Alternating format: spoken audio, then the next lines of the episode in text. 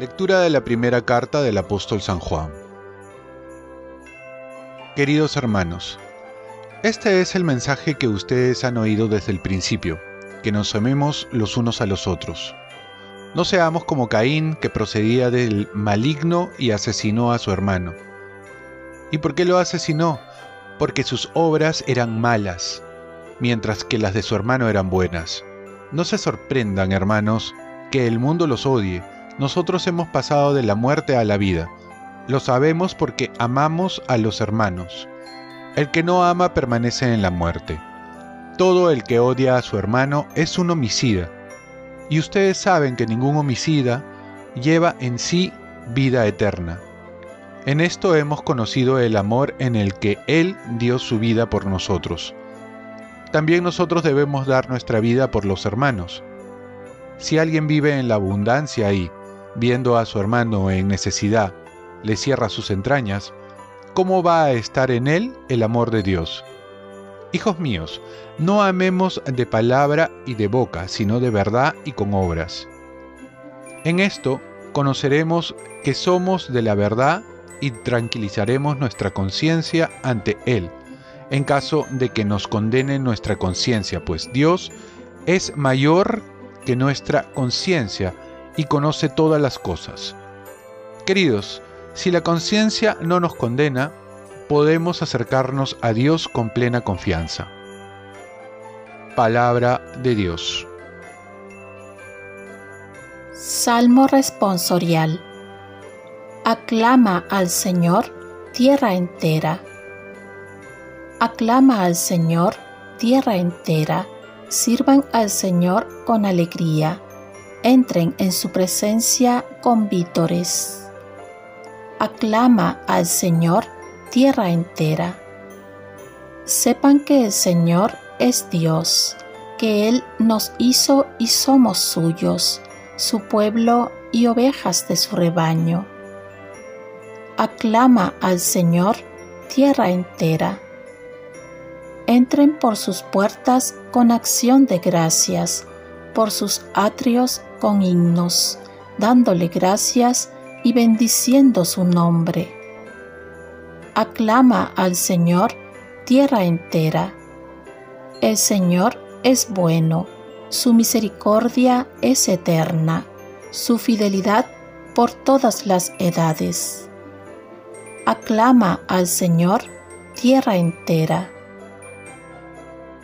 Lectura del Santo Evangelio según San Juan. En aquel tiempo, determinó Jesús salir para Galilea. Encuentra a Felipe y le dice, Sígueme. Felipe era de Bethsaida, ciudad de Andrés y de Pedro. Felipe encuentra a Natanael y le dice, Aquel de quien escribieron Moisés en la ley y los profetas, lo hemos encontrado, Jesús, hijo de José de Nazaret. Natanael le preguntó, ¿De Nazaret puede salir algo bueno? Felipe le contestó, ven y verás.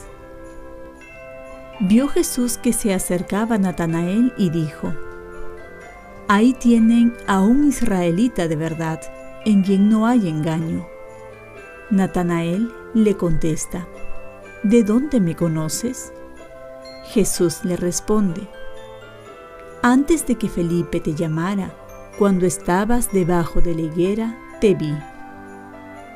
Natanael respondió, Rabí, tú eres el Hijo de Dios, tú eres el Rey de Israel. Jesús le contestó, Por haberte dicho que te vi debajo de la higuera, ¿crees? Has de ver cosas mayores.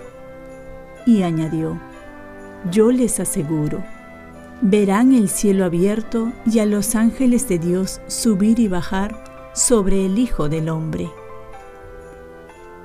Palabra del Señor. Paz y bien. Ven para estar con Jesús y seguir para ser como Jesús. Si ayer veíamos cómo llegan a Jesús por medio de San Juan Bautista, ahora es Jesús que directamente va a llamar en este caso a Felipe. Le va a decir, sígueme, que significa, ven a ser mi discípulo. Felipe, por su parte, va a invitar a Natanael. Y es lo que suele suceder cuando alguien encuentra lo bueno, lo bello. Quiere ver que otros también puedan gozar de ello. Felipe tiene que usar argumentos para convencer a Natanael. Ante la resistencia de Natanael o la falta de respuesta por parte de Felipe, este va a usar la mejor estrategia, el ven y verás. Suele ocurrir que cuando quieres dar a conocer a Jesús con muchos argumentos históricos, teológicos, antropológicos, la gente quizás no se convenza o quizás pone muchas excusas y a pesar que uno le da argumentos, es difícil que se acerquen a Jesús. Quizás porque no lo quieran en el fondo o se resisten a dar el paso de fe. Por ello viene la invitación de la experiencia, que trata que uno se convenza por uno mismo. El ven y verás. Que nadie te lo cuente, haz tú la experiencia. Y aquí sí no hay excusa. El discernimiento para saber nuestra vocación no se hace en teoría, sino en la práctica. Cuando uno va con un corazón sincero a Jesús, nunca regresa siendo el mismo. Por el contrario, cambia su vida. El seguimiento de Jesús lleva consigo el encuentro entre personas, de tal modo que esa experiencia está determinada por una doble dinámica. Ven y sígueme. Estos dos verbos son la sustancia de la verdadera vida del discípulo, porque el verbo ven es el llamado constante de Jesús que nos hace en todo momento, que toma la iniciativa, que invita a estar con Él. Y por otro lado está el sígueme, que comprende la dinámica de moverse, la dinámica de estar en movimiento, de no quedarse con los brazos cruzados y sin perder de vista a Jesús que nos llama. Oremos. Oh Dios, que con el nacimiento de tu unigénito has comenzado de modo admirable la redención de tu pueblo, te pedimos que concedas a tus fieles una fe sólida que, guiados por Él, alcancemos el premio prometido de la gloria. Ofrezcamos nuestro día. Dios Padre nuestro, yo te ofrezco toda mi jornada en unión con el corazón de tu Hijo Jesucristo, que siga ofreciéndose a ti en Eucaristía para la salvación del mundo. Que el Espíritu Santo sea mi guía y mi fuerza en este día para ser testigo de tu amor. Con María, la Madre del Señor y de la Iglesia, te pido por las intenciones del Papa. Con San José Obrero, te encomiendo mi trabajo y mis actividades de hoy para que se haga en mí tu voluntad. Y la bendición de Dios Todopoderoso, Padre, Hijo y Espíritu Santo, descienda sobre ti. Cuenta con mis oraciones, que yo cuento con las tuyas, y que tengas un santo día.